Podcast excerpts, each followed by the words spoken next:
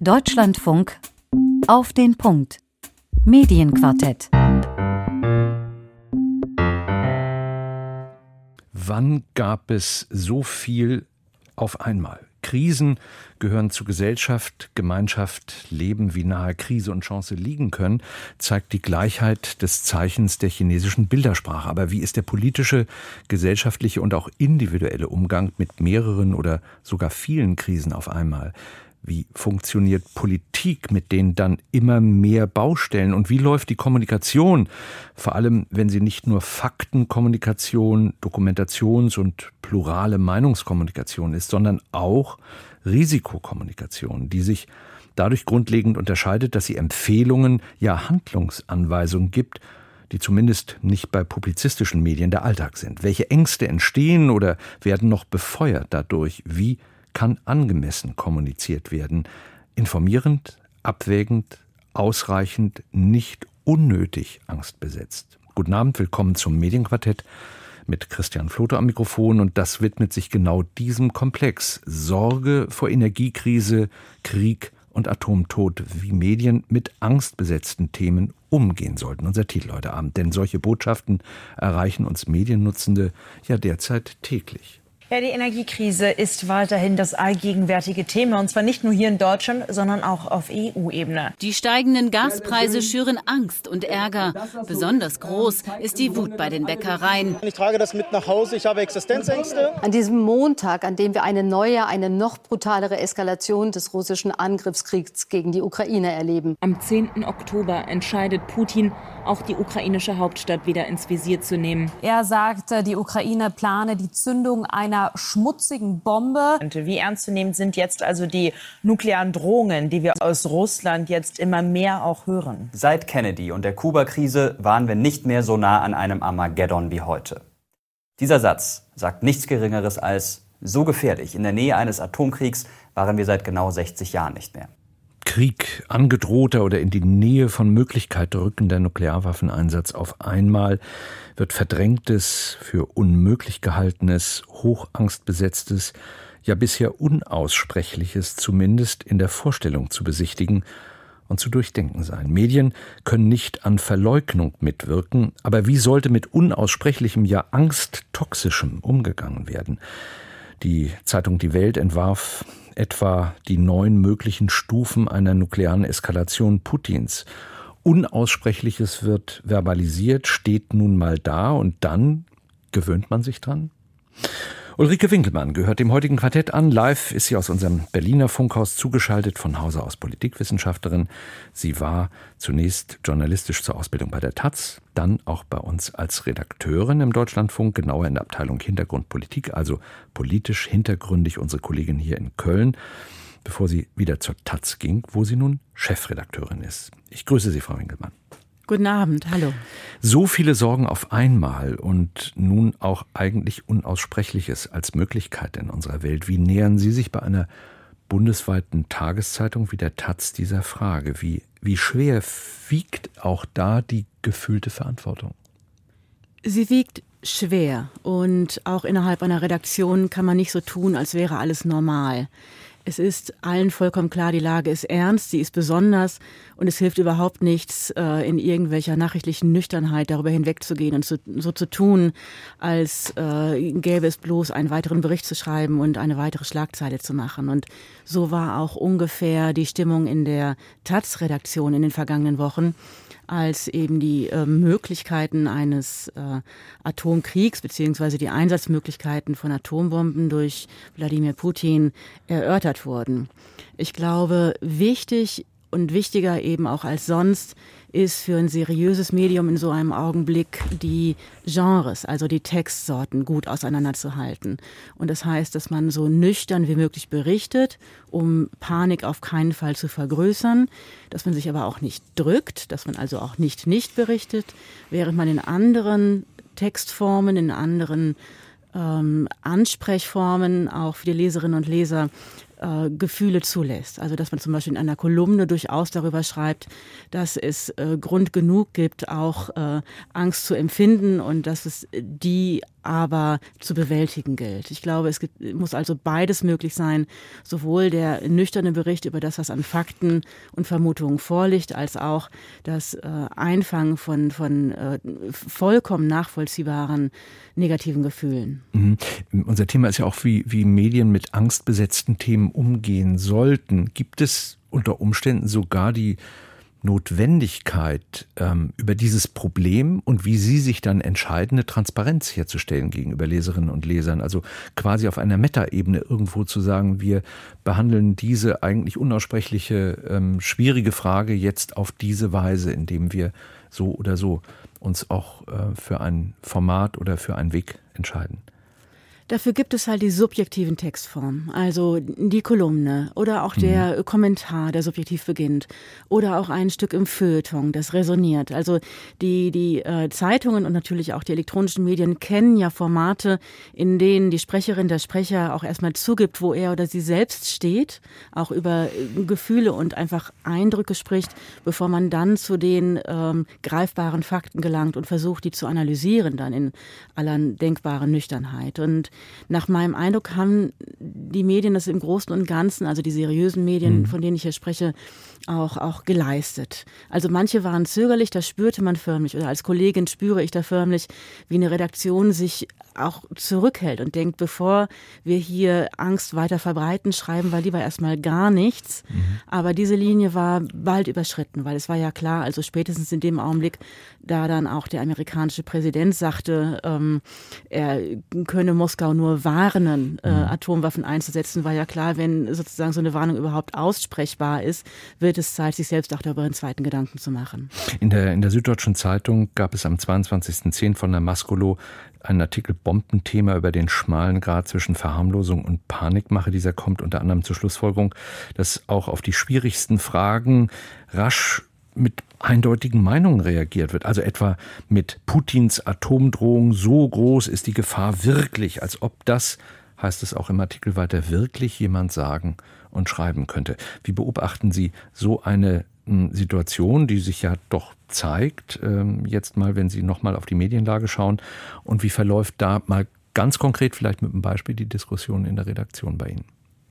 Ja, dieses, wie groß ist die Gefahr wirklich, das ist für mich ehrlich gesagt immer eine ärgerliche Schlagzeile. Ich weiß, warum man sowas schreibt. Ich weiß auch, dass es im Internet äh, sehr gut funktioniert, weil es eben Neugier weckt. Aber die Anmaßung zu behaupten, irgendjemand könne diese Lage gerade so konkret ausloten, dass die Frage beantwortbar wäre, die ärgert mich ernsthaft. Und wenn ich das bei seriösen Medien sehe, dann, dann ähm, muss ich den kleinen Fluch auch kurz unterdrücken. Auch solche Begriffe, wie Sie gerade in dem kleinen Zusammenschnitt schon hatten, Armageddon, halte ich für, für nicht verantwortbar, davon so zu sprechen.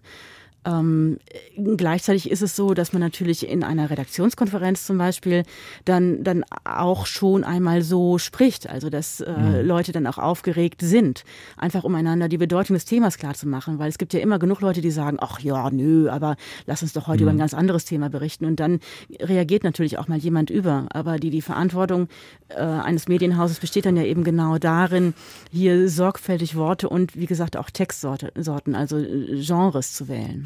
Soweit, ähm, danke Frau Engelmann für den Einstieg. Wir erweitern den Kreis. Matthias Kurb ist heute bei mir im Studio, in äh, unserem Kölner Funkhaus vom Deutschlandfunk.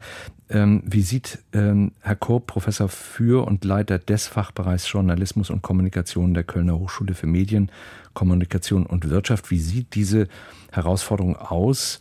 Ähm, nämlich, äh, wenn wir mal den eben zitierten Artikel noch neben der Liste die bisherigen Besonderheiten der deutschen Debatte zu nuklearen Fragen auf. Denn wenn diese angesprochen wurden, äh, dann gab es die hartnäckige Behauptung häufig, dass die Deutschen in der nuklearen Frage schon immer einen Hang zur Hysterie hatten, was sich aus der äh, Vergangenheit mit dem Kalten Krieg erklären lässt. Aber gleichzeitig ähm, gibt es dann die mahnenden Stimmen, dass eben halt äh, Journalistinnen und Journalisten der jungen Generation überhaupt nicht mehr da eine Erfahrung haben, die sie da auch einbringen können. Sehen Sie da auch ein Problem drin? Wie beurteilen Sie die Lage dort? Ja, guten Abend auch von meiner Seite. Ähm, Frau Winkelmann gebe ich grundsätzlich mal recht. Journalismus hat die Aufgabe, nüchtern auf Gefahren aufmerksam zu machen, hat eine Frühwarnfunktion, kann das auch empathisch machen. Ich warne aber vor Hysterie oder Schwarz-Weiß-Malerei. Hm, wir sorgen uns um den vermeintlichen Atomtod, nehmen aber hin, dass jährlich 30 bis 40 äh, Millionen Menschen weltweit an Hunger oder dessen unmittelbaren Folgen äh, sterben. Das heißt, manchmal sind die Maßstäbe ein bisschen verrückt. Ähm, Grund dafür ist die Aufmerksamkeitsökonomie. So eine Frage wie, wie groß ist die Gefahr wirklich? Frau Winkelmann hat es gerade auch schon kritisiert, die führt natürlich genau genau dahin. Im Internet würden wir das Clickbaiting nennen. Hm, Aufgabe wäre jetzt natürlich, die Dinge einzuordnen. Das wäre die Aufgabe von Journalismus ähm, und keine Panik zu verbreiten. Mhm. Der ähm, Nuklearwaffenexperte Ulrich Kühn wird zitiert auch in dem äh, Artikel, der meint, eine Besonderheit in der deutschen Diskussion darin ausgemacht zu haben, dass es so eine Art Gleichzeitigkeit von Über- und Untertreibungen gibt. Würden Sie diese Auffassung teilen?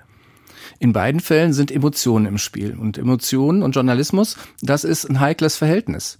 Auf der einen Seite helfen Emotionen, Empathie zu erzeugen, betroffen zu machen. Auf der anderen Seite spielen Emotionen aber, das zeigen zum Beispiel die Algorithmen in der Social-Media-Welt, spielen sie eine sehr problematische Rolle, ähm, ja, weil sie die Rationalität, sozusagen die Vernunft ausschalten. Und deswegen, glaube ich, ist auch da äh, Vorsicht geboten, wenn Journalisten mit solchen Superlativen im Positiven wie im Negativen spielen, in Anführungsstrichen.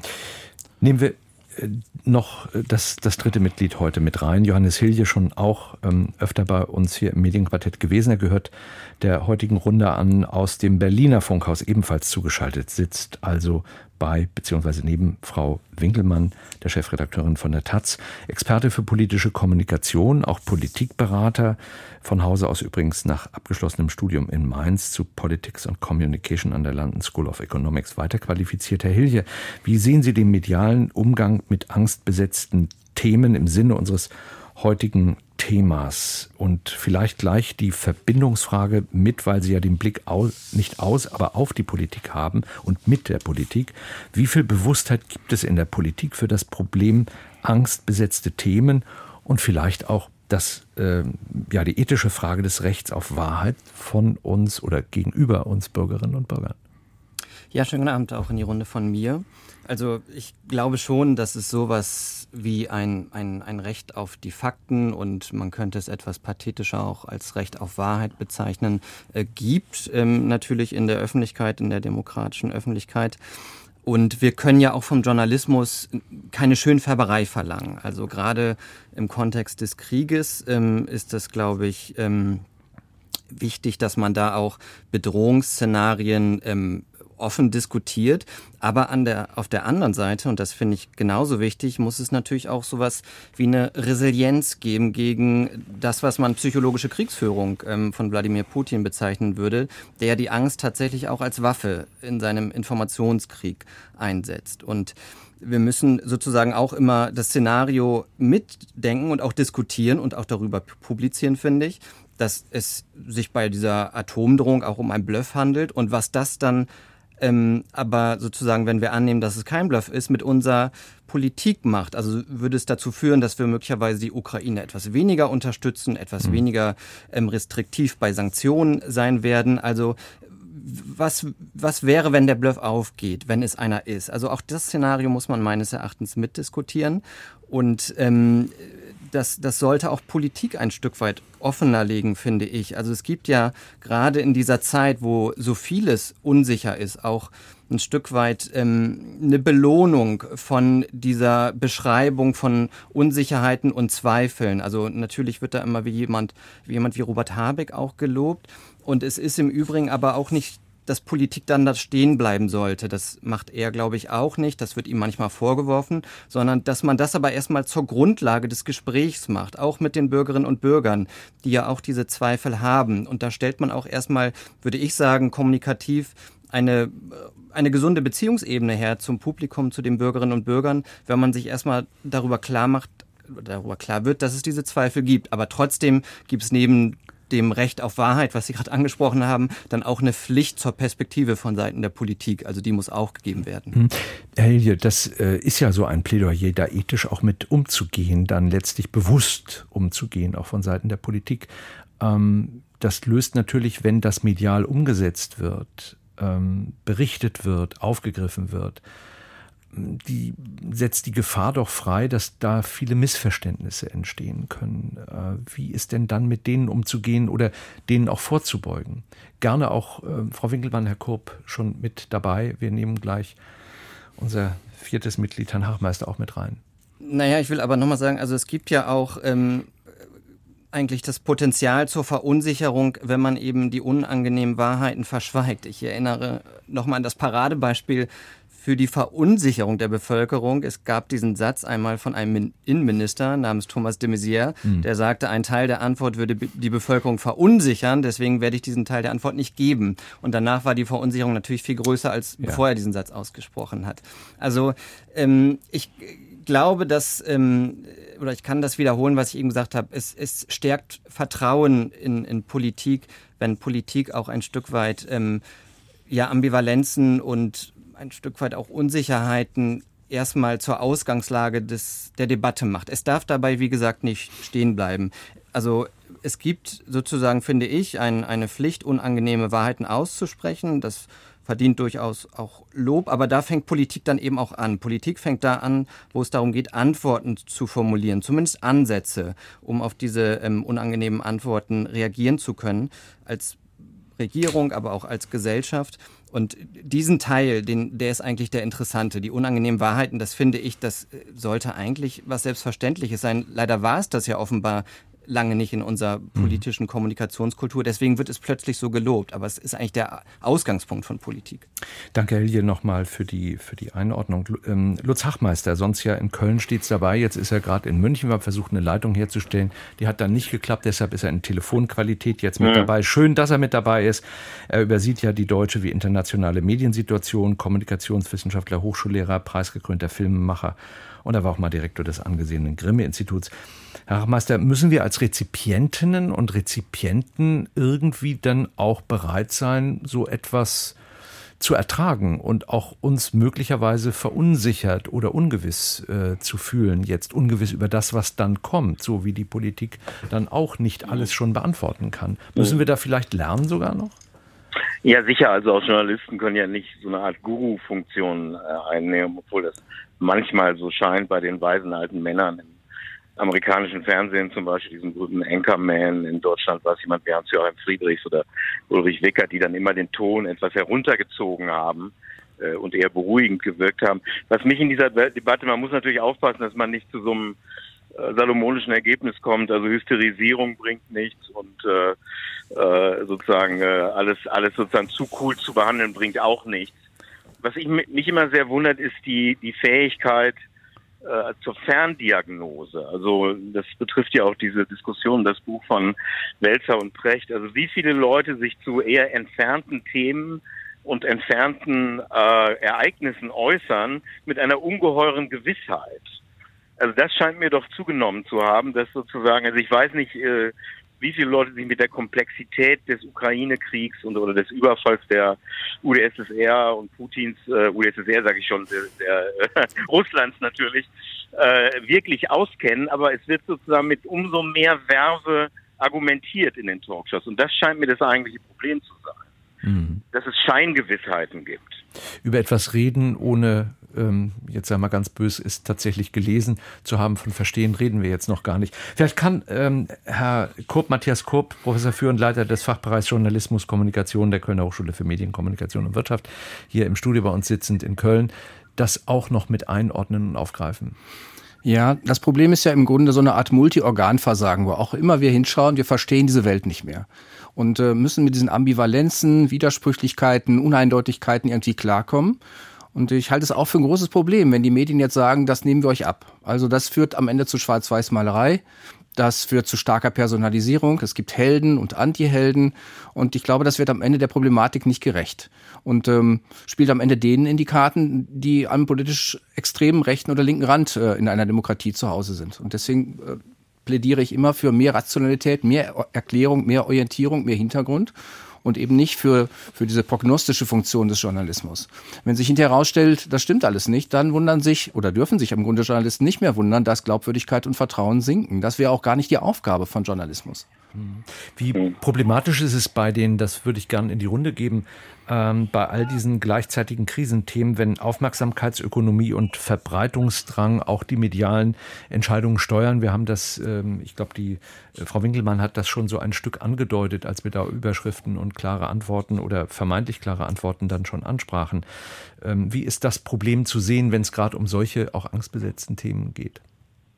Ja, es gibt geradezu absurde Auswahlprozesse, kann ich dazu sagen. Also eine Zeitung, wie Sie wissen, hat im Wesentlichen äh, jeden Tag den gleichen Umfang.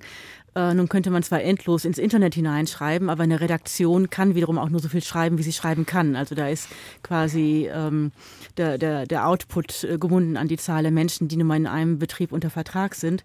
Und wenn ich die aktuelle Nachrichtenlage vergleiche mit dem, was vor jetzt über einen Daumen gepeilt äh, sieben, acht Jahren los war, dann weiß ich ja nicht, wo anfangen, in der Notwendigkeit wirklich ernsthafte Probleme zu, durchzudeklinieren.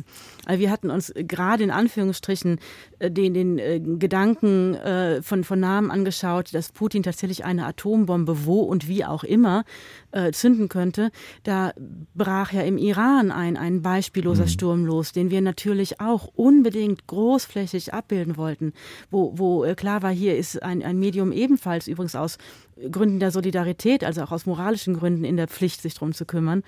Und äh, ich kann ehrlich sagen, dass äh, es da einfach schwerfällt, Prioritäten richtig zu setzen, weil man sieht, es muss eigentlich allzu viel gleichzeitig prioritär behandelt werden. Mhm. Ähm, Gibt es da noch eine, eine Sicht, noch eine Ergänzung, Lutz Hachmeister vielleicht? Nee, es gibt eine interessante Fluchtbewegung. Ich habe in den letzten Tagen äh, sehr das französische Fernsehen verfolgt, das französische Nachrichtenfernsehen, dass jetzt äh, Kriminalfälle und Faits divers, wie man in Frankreich sagt, es sind gerade zwei junge Frauen umgebracht worden auf dem Lande, Feminizide. Äh, und äh, man hat jetzt, äh, ist jetzt dazu übergegangen, diese Fälle den ganzen Tag zu spielen. Also im Grunde regionale Kriminalfälle. Das hat die Ukraine-Berichterstattung ähm, und die Iran-Geschehnisse komplett in den Hintergrund gerückt. Und das ist auch eine paradoxe journalistische ähm, Intervention, die mit dem Publikum zu tun hat. Das Publikum ist irgendwann, kann das nicht mehr hören, die internationalen Konflikte, weil es auch schwerfällt, sie zu begreifen. Ähm, und dann geht man sozusagen auf alte Boulevardthemen zurück. Ähm, das, das ist äh, eine ganz interessante Beobachtung, äh, die, äh, die in Frankreich natürlich besonders ausgeprägt ist, weil dort Boulevardfernsehen noch eine stärkere Rolle spielt. Äh, aber das ist eben die ernsthaftere Frage, wie lange kann ein Publikum diese komplexen Erklärungen zu internationalen Konfliktgeschehnissen aushalten? Matthias Kopp meldet sich, weil er das möglicherweise einordnet. Ein Psychoanalytiker könnte auf die Idee kommen und sagen, das ist irgendeine Form von Verdrängung und wenn es dann kollektiver wird, auch sogar von Verleugnung. Wie würden Sie es einordnen? Ja, hinzu kommt, diese kleinen Kriminalfälle, die sind plötzlich so überschaubar. Hier ist wieder klar, wer gut und böse ist. Mhm. Und das kennen wir, scheinen wir aus unserer vermeintlichen direkten Umwelt zu kennen. Also Menschen wie du und ich in Anführungsstrichen, so, so tragisch der beschriebene Fall jetzt in Frankreich da ist, während Herr Putin uns ganz weit weg ist. Und was Herr Kadyrov und andere machen, da kam, haben wir überhaupt kein Gefühl für, in Anführungsstrichen. Und deswegen ist das natürlich auch aus meiner Sicht sehr problematisch, was gerade der Boulevard teilweise äh, da journalistisch dann auch in Deutschland allmählich macht diese Tendenz, wenn ich ergänzen darf, ähm, die gibt's ja aber auch unter politischen Akteuren. Also ähm, da werden Winnetou-Debatten äh, mit befeuert von äh, Parteipolitikern, von Bundestagsabgeordneten, ehemaligen Bundesministern. Ähm, und dann sagt ein Friedrich Merz bei seinem Parteitag, Gendern sei bei weitem nicht das größte Problem irgendwie des Landes und die Frauenquote der CDU sei das nicht das größte Problem des Landes. Aber dann redet er ähm, in seinem ähm, Eingangs, ähm, ähm in seiner Eingangsrede beim Parteitag wirklich sehr, sehr lang über das Gendern. Und da fragt man sich ja auch, ob das nicht irgendwie eine etwas, ja, schon fast ähm, entpolitisierende Ausweichbewegung hier von den ähm, politisch Handelnden ist. Und ich kann mir schon vorstellen, dass ähm, das zumindest auch in gewisser Weise eine Strategie verfolgt, die Sie gerade ähm, angesprochen haben, die es sozusagen als, als Nachfrage gibt, auch beim Publikum, ein bisschen Entlastung, ein bisschen, ja, sozusagen die schweren Themen äh, mal ausblenden können, Ablenkung, die dann durch sowas bedient wird, auch von politischer Seite. Aber wir müssen uns ja, glaube ich, in dieser heutigen Situation nochmal klar machen, dass das im Endeffekt vor allem dann wiederum Putin in die Karten spielt. Der will, dass wir uns mit solchen ähm, Kultur kulturpolitischen oder kulturkämpferischen Themen, muss man ja sagen, ähm, beschäftigen, dass wir uns darüber irgendwie ähm, verbal zumindest die Köpfe einschlagen im Inland und weggucken, was er da eigentlich ähm, treibt in der mhm. Ukraine. Herr Hachmeister, was bedeutet das? Wir können das ja nicht eins zu eins jetzt auf eine deutsche Situation in der, in der Zukunft äh, jetzt im Medienverhalten äh, übertragen. Aber ähm, ist das Ausdruck dann von Overkill und Vermeidung? Und ähm, was bedeutete das, wenn das bei uns Einzug hielte? Jetzt, dass solche Themen äh, dominierten und dann eben mhm. halt die anderen Aspekte in den Hintergrund drängen. Mhm. Was verschiebt sich da? Was für eine mhm. Gefahr möglicherweise auch, auch demokratisch äh, für ja, unsere Gesellschaft? Ich glaube nicht, dass das nicht, dass das ein besonders neues Phänomen ist. Also Herr Floto und ich sind ja nicht altersmäßig nicht so weit auseinander. Also wir haben noch erlebt, dass zum Beispiel der Nordirland-Konflikt und der Nahostkonflikt, also Libanon, äh, über Jahrzehnte im Grunde die mhm. Nachrichten dominiert haben. Äh, und ich bin mir nicht ganz sicher, ich kenne da keine Studien dazu, ähm, welche Teile des Publikums das noch wirklich dezidiert verfolgt haben. Also die Nachrichtenmacher haben wacker das weiter nach vorne gestellt weil es ja auch dramatische, äh, im Grunde Religionskonflikte, religiös-politische Konflikte waren. Aber ich kann mir schon vorstellen, dass das über die Dauer nicht mehr wirklich rezipiert worden ist und auch verstanden worden ist. Das muss man, glaube ich, ganz ernsthaft so sagen. Und das könnte natürlich auch, wenn sich der Ukraine-Konflikt länger hinzieht, zu einem ähnlichen Effekt führen. Also ich glaube nicht, dass, äh, dass das sozusagen nachrichtentechnisch nach hinten rückt, und dass da dadurch weniger Dokumentationen über solch ein Thema gemacht werden, aber dass die Aufmerksamkeit für das Thema doch spürbar nachlässt. War, glaube ich, auch äh, beim, bei der, beim Jugoslawien-Konflikt der jetzt schon auch etwas länger her ist, zu beobachten. Das muss man einfach realistisch so nehmen, wie es ist. Da hilft auch keine große Pädagogik. Ähm, ähm, es gibt ein paar Mittel, das sozusagen menschlich verständlicher zu machen, das an Einzelschicksalen aufzubauen. Ähm, aber es gibt dafür letztlich keine Lösung. Ich berichte mal, dass ähm, Matthias Korb doch den Kopf von links nach rechts hin und her bewegt, ob irgendetwas abwägt. Ja, ich glaube, der Unterschied ist, ähm, Russland und der aktuelle Konflikt ist uns näher. Palästina ist ziemlich weit weg. 1972 war das mal ein Thema für uns während der Olympischen Spiele und vielleicht Mogadischu oder ähnliche Fälle in der deutschen Vergangenheit, wo solche Dinge eine Rolle gespielt haben. Sonst war das aber ziemlich weit weg. Deswegen habe ich eben auch auf die vielen Hungernden oder Hungertoten auf der Welt hingewiesen. Das ist jetzt anders. Und deswegen müssen wir mal schauen, was mit dieser Angst passiert. Im Negativen kann wirklich passieren, es gibt so eine Art Müdigkeit oder die Menschen fliehen gar vor Nachrichten. Dann haben wir natürlich ein Problem. Und das gibt es ja auch schon, wenn ich ja. kurz ergänzen darf. Also wir haben ja in diesem Jahr mehrere Erhebungen gehabt, die dieses Phänomen auch der Nachrichtenvermeidung dokumentiert mhm. haben. Also da gibt es Studien vom Hans-Bredow-Institut, dass ähm, so knapp zwei Drittel der Bevölkerung schon ähm, gelegentlich zumindest aktiv auch Nachrichten vermeidet. Und ich glaube, diese Nachrichtenvermeidung ist ein Stück weit auch der Versuch von Verunsicherungsvermeidung, also mhm. weil man sich oftmals dann mit so einer ja verunsicherten Stimmungslage zurückgelassen fühlt, wenn man äh, Nachrichten konsumiert. Das ist jetzt nicht unbedingt allein das Plädoyer für den konstruktiven Journalismus, der dann immer schnell sozusagen herhalten soll als Konzept. Ich finde, man kann auch mal, was ich sozusagen als zweites Schwesterkonzept könnte man sagen, auch interessieren, äh, interessiert diskutieren sollte, ist die Idee dieses resilienten Journalismus. Das ist ein bisschen langfristiger angelegt, aber der im Grunde ähm, so ein bisschen mehr auch ähm, diese Risikoszenarien, die etwas mittelfristiger vielleicht in der Zukunft liegen, auch mitdiskutiert. Also man muss ja feststellen, nach den ganzen Krisen, die wir jetzt erlebt haben in den letzten so 20 Jahren, Finanzkrise, dann kam die Flüchtlingsthematik, dann Corona, jetzt der Krieg. Es äh, herrschte immer im, in der Debatte der Eindruck vor, das konnte kaum jemand erwarten. Mhm. Und ich glaube, es gab aber schon auch Expertinnen und Experten, die gesagt haben, ja, das hätten wir erwarten können, weil wir haben es euch auch gesagt. Und ähm, auf solche Stimmen vielleicht nicht auf dramatisierende Weise ähm, irgendwie zu hören, aber zumindest ähm, mit dieser nüchternen Betrachtung, die Frau Winkelmann auch ansprach, das könnte vielleicht so ein Schritt zu einer resilienteren Gesellschaft über einen resilienten Journalismus sein. Herr Hilje, äh, Sie sind Experte für politische Kommunikation, auch Politikberater. Eine Blattmacherin oder Blattverantwortliche sitzt neben Ihnen, Chefredakteurin der Taz, Ulrike Winkelmann.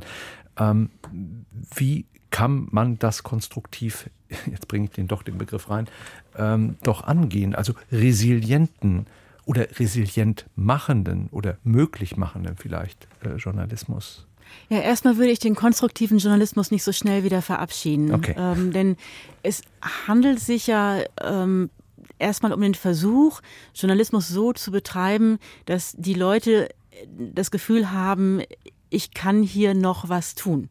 Also es, es handelt sich erstmal um den Versuch, Journalismus so zu betreiben, dass äh, die Leserinnen und Leser danach nicht aus dem Fenster springen, weil eh alles sinnlos ist. Und das finde ich ehrlich gesagt ähm, den, den Schweiß der edlen Wert, darüber nachzudenken, wie das gehen könnte. Resilienz würde ich entsprechend auch so verstehen. Natürlich ist es wahr, dass wir in der Vergangenheit die Interviews mit den Experten und Expertinnen, die sagten, übrigens in drei Jahren könnte eine gefährliche Epidemie aus oder auch Pandemie ausbrechen. Es handelt sich um ein Virus, das gegebenenfalls von Tieren in die Welt gesetzt wird. Das Interview haben wir vermutlich nicht prominent gebracht, weil es eben in dem Augenblick zu abstrakt und, und äh, entfernt wirkt und man dann äh, keine, keine Handhabe hat, die Relevanz dessen einzuschätzen, was die Person dann erzählt hat. Da werden wir möglicherweise in Zukunft genauer hinhören, wenn die Virologen und Epidemiologinnen uns was erzählen. Aber die, die Presse oder die Medien sind da ja nicht äh, schlauer als die Politik. Das, das geht ja sozusagen Hand in Hand. In dem Augenblick, wo äh, eine Cassandra auftritt und warnt, denken erstmal alle, was redet der denn da oder was redet die denn da? Mhm. Und, und äh, ich, ich kann ehrlich gesagt nicht sagen, ähm, ab wann der Punkt erreicht ist, dass man denkt, oh, das klingt jetzt aber so plausibel, das müssen wir jetzt immer größer bringen, wenn es dafür keinen Anhaltspunkt in der Wirklichkeit gibt. Mhm. Also dafür sind wir ja gerade nicht die Expertinnen und Experten. Und die einzige Antwort für eine Redaktion kann nur sein, Fach Redakteurinnen und Redakteure vorzuhalten. Also Expertise so weit wie möglich und ähm, so breit wie möglich im Haus vorzuhalten, auf dass es da eine frühzeitige realistische Einschätzung gibt. Aber das ist natürlich ein hoher Anspruch an Medienhäuser, die äh, zum beträchtlichen Teil natürlich äh, eher unter äh, sagen wir mal, schrumpfender finanzieller äh, Aussicht zu leiden haben. Mhm. Ich würde gerne Lutz Zachmeister da noch mal reinholen ja, mit, genau. nämlich äh, gerade auch die Frage, ähm, so schwer kann es ja eigentlich nicht sein. Wir haben ja Formate, gerade nehmen wir mal die Talk-Formate, äh, ja. da mal zu sagen, man meandert nicht immer nur permanent in, im, im gegenwärtigen links herum, rechts herum, dann noch mal im Kreis, so schwierig, wichtig, bedeutend das auch sein mag, sondern man guckt auch mal weiter, sagt, was bedroht uns in der Zukunft, was kommt auf uns zu oder so. Ist da eine Herausforderung? Ja, sicher. Ich, vielleicht darf ich noch einen Aspekt, einen im Journalismus sehr unpopulären Aspekt anfügen. Ich finde, Journalismus muss insgesamt kampagnenfähiger werden.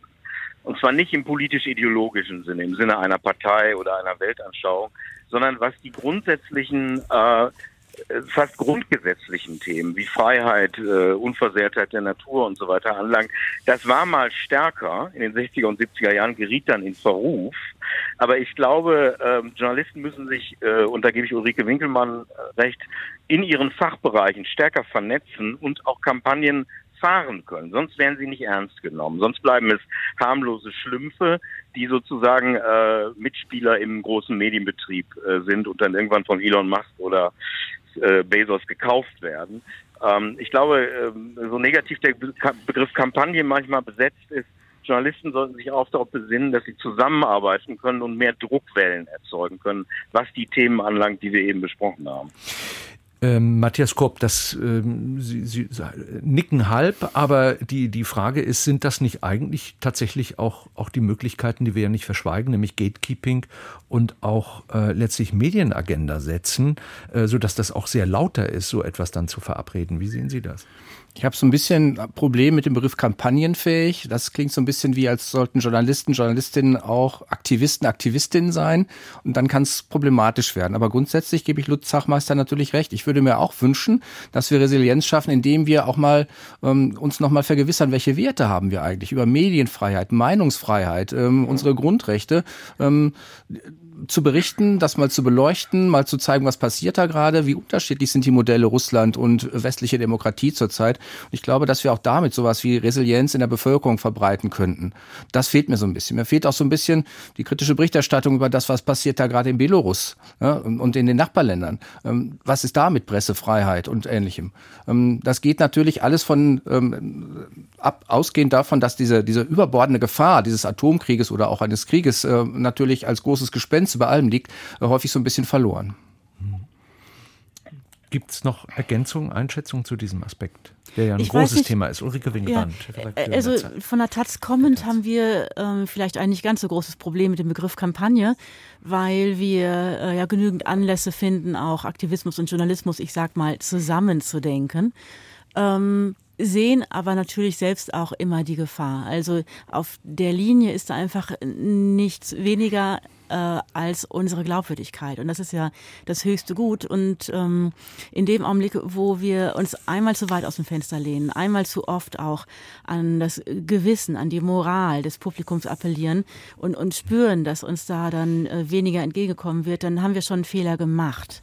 Daher ähm, weiß ich, glaube ich, was Lutz Sachmeister meint und trotzdem bin ich mir nicht sicher, ob es äh, gut ist, wenn, wenn die Medien sich in der Weise zusammenschließen. Also Gelungen ist es ja, muss man sagen, am Beispiel der For Future Kampagnen. Also es gibt jetzt ja nicht nur die Fridays for Future, sprich die jüngeren Leute, sondern auch die Scientists for Future. Es gibt alle möglichen For Future, die einfach sich zusammenschließen, um das Klimathema nach vorn zu bringen. Und ich sehe da sozusagen eine Art Effekt oder eine Spiegelung auch in den Medien, dass jetzt auch Medien mitgenommen werden, die also bis vor relativ kurzer Zeit, muss man sagen, das Klimathema echt nicht so hoch äh, gehalten haben. Ich grüße da eine wichtige Tageszeitung in Frankreich Frank Frankfurt. Und ähm, das, das, das bedeutet, es, es, es gibt die Möglichkeit, äh, seriöse Kampagnen zu machen, aber es ist was ganz, ganz, ganz Heikles. Mhm. Lassen Sie mich noch mal einen Punkt ansprechen, den ich beobachtet habe bei einer äh, ganzen Reihe von Artikeln, nämlich den Hinweis auf Kompetenz in den Medien jetzt gerade zu diesen ganz schwierigen, angstbesetzten Themen. Gerhard Hensel schreibt bei übermedien.de in einer Welt, in der wir weder die Ukraine fallen lassen, noch bei dem Atomerpresser Putin seinen Willen lassen können, braucht es ein geschärftes Bewusstsein im Umgang mit Atomwaffen. Und das in Redaktionen, in denen das Gros der Journalistinnen und Journalisten zu jung ist, um das Thema wirklich auf dem Schirm zu haben. Das Wissen um Pershing 2 und SS-20 endete mit der Generation X. Oder es gibt ähm, von dem Energieexperten der Frontalredaktion im ZDF den Hinweis, es gibt zu wenige, die tatsächlich äh, äh, Gasexpertinnen und Experten auch tatsächlich sind. Auch der Begriff Atomzug, was ist das eigentlich und so. Haben wir da noch einen, einen Aufforstungsbedarf möglicherweise? um resilienter auch selber zu werden. ja, jedes Thema, was mit so einer Wucht äh, und so relativ plötzlich kommt, äh, müssen Redaktionen dann Crashkurse belegen, interne. So ist das natürlich. Es gibt dann Gott sei Dank in der Regel ein, zwei Kolleginnen und Kollegen, die ähm, wissen halbwegs Bescheid und dann müssen aber alle ganz schnell ganz viel lesen darüber, was da schon veröffentlicht wurde. Ich finde aber, dass hier zum Beispiel die sozialen Medien auch eine mhm. gute, wichtige Wirkung haben, der Gestalt, dass da also Quellen, auch Originalquellen, in kürzester Zeit ja hochgespült werden, auf die man zugreifen kann. Deswegen habe ich den Eindruck, dass also nicht zuletzt auch dank der sozialen Medien die ähm, Vernetzung von Redaktionen und Expertinnen und Experten im jeweiligen Feld schneller und, und umfassender funktioniert funktioniert, als das früher der Fall war. Das wäre noch ein Punkt, den wir unbedingt ansprechen sollten. Soziale Medien, die ja nochmal einen Fokus setzen, nochmal in bestimmte Nischen schauen, die auch äh, vielleicht mal falsche Akzente setzen können. Welche Rolle spielen sie gerade bei diesen angstbesetzten Themen? Können wir das vielleicht noch einmal rumgeben?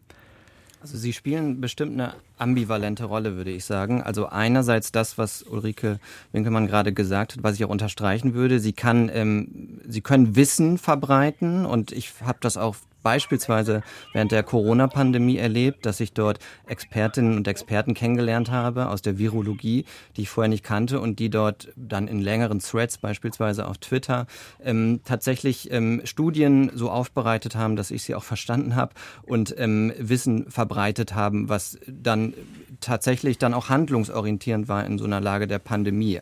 Und Pandemie war ja tatsächlich aber auch etwas, was sehr angstbesetzt war als Themas. Und gleichzeitig hatten wir da aber eben auch die Angstmacher natürlich, die diese Plattform genutzt haben und dann wiederum auch die algorithmische Verstärkung von Angst. Das muss man ja auch sagen, dass wir zwar ja so Communities auf Twitter haben, die ein Interesse dort an, an, an Wissens Konsumption haben und Wissensgenerierung, aber es gibt natürlich auch diejenigen Akteure, die Angst als Geschäftsmodell haben und für die funktionieren die sozialen Medien natürlich auch weiterhin wunderbar und das hat man während der Pandemie gesehen und das sieht man jetzt natürlich auch äh, in der Inflationskrise, wo dann wiederum Angst bewirtschaftet wird über diese Plattformen, gerade von rechtspopulistischen Akteuren und anderen, die ähm, eigentlich die Demokratie eher delegitimieren wollen. Hm. Herr Matthias Kopp, noch vielleicht eine kurze Einordnung? Ja, Emotionalisierung spielt für die Algorithmen eine ganz zentrale Rolle und ist natürlich auch eine große Gefahr. Ich habe ja eben schon für mehr Rationalität äh, plädiert und deswegen warne ich so ein bisschen. Ähm, für Journalisten, Journalistinnen können aber natürlich Social-Media-Angebote ganz wertvolle Quellen sein, das ist keine Frage, aber Einordnung scheint mir wichtig. Sie hören den Deutschlandfunk auf den Punkt, das Medienquartett mit dem Thema Sorge vor Energiekrise, Krieg und Atomtod, wie Medien mit angstbesetzten Themen umgehen sollten. Am Mikrofon Christian Floto. Und wir gehen in die Schlussrunde, nämlich genau diesen einen Aspekt wollen wir aufgreifen, vielleicht nochmal in der Schlussrunde, wie Medien mit angstbesetzten Themen umgehen sollten. Allenthalben werden wir darauf vorbereitet, klang ja auch schon an, dass wir in herausforderungsstarken Zeiten weiterhin sein wollen. Wir können auch Krisen sein werden, das können wir ja auch dann äh, als äh, wahrscheinliche Krisenzeiten weiterhin so nennen. Da wird der mediale Umgang besondere Bedeutung haben, nicht nur, aber auch der journalistische Umgang mit Risiken, den haben wir auch angesprochen. Was gilt es noch mehr zu beachten? Inwiefern braucht es mehr Wissenskompetenz? Vielleicht muss sogar medienpsychologisch fortgebildet werden. Äh, welche Rolle spielen verantwortliche Medienentscheiderinnen und Entscheider beim Blick etwa auf Beiträge und wie müssen Politik und Medien vielleicht hier besonders aufmerksam, bewusst, sensibel vielleicht sogar zusammenarbeiten? Ich fange an mit Johannes Hilje, Politikberater und Experte für politische Kommunikation. Ja, ich gl glaube ein Stück weit, aber sicher nicht vollständig beruht Angst schon auch auf Unwissenheit. Ähm, deswegen hilft ähm, Wissen bestimmt, Verunsicherung ähm, zu adressieren und zu nehmen. Ähm, deswegen, wenn man jetzt auf die Medien guckt, glaube ich, dass beispielsweise auch die Stärkung von äh, Wissenschaftsjournalismus und den Wissenschaftsressorts, äh, glaube ich, sehr wichtig ist, gerade auch um so etwas wie das, was wir eben als resilienten Journalismus bezeichnet haben, zu stärken. Mhm. Und was daraus im Grunde resultieren müsste, und dann kommen natürlich aber auch wieder politische Akteure hier mit rein, ist so etwas wie die Präventionskompetenz wahrscheinlich äh, in mhm. der Gesellschaft zu stärken. Also wir mhm. bemessen ja auch Politik momentan sehr stark an Krisenmanagement, aber wir mhm. müssten es eigentlich viel stärker an Krisenprävention bemessen. Äh, Professor Lutz Hachmeister, Medienkommunikationswissenschaftler sowie Filmemacher, am Telefon zugeschaltet. Nee, Sie haben ja selber gesagt, dass im Grunde die Aufklärung über Wirkungsdynamiken, äh, über, über die Frage, wie Medien, soziale Medien, die alten Massenmedien funktionieren, schon ganz früh ansetzen müssen in der Schule äh, mit speziellen Lehr- und Lernangeboten. Das fordern wir alle zusammen, glaube ich, seit 30 Jahren. Das passiert überhaupt nicht. Das ist ungefähr die Schlussfolgerung, die ich heute Abend nochmal mit äußerster Skepsis äh, ziehen möchte. Eine Sekunde Stille für diesen Aspekt. Professor Matthias Koop von der Kölner Hochschule für Medien, Kommunikation und Wirtschaft in Köln. Aufklärung hilft, wäre meine Devise, mein Petitum. Das heißt, ähm, Informationen aber aus möglichst vielen Perspektiven der Gesellschaft äh, und von Ideen und gesellschaftlichen Gruppen, Wertvorstellungen. Äh, bitte nicht immer nur eine Perspektive. Erziehen und trösten, Fragezeichen. Dafür würde ich sagen, ist der Journalismus nicht zuständig. Das wäre eine ganz große Gefahr. Mhm.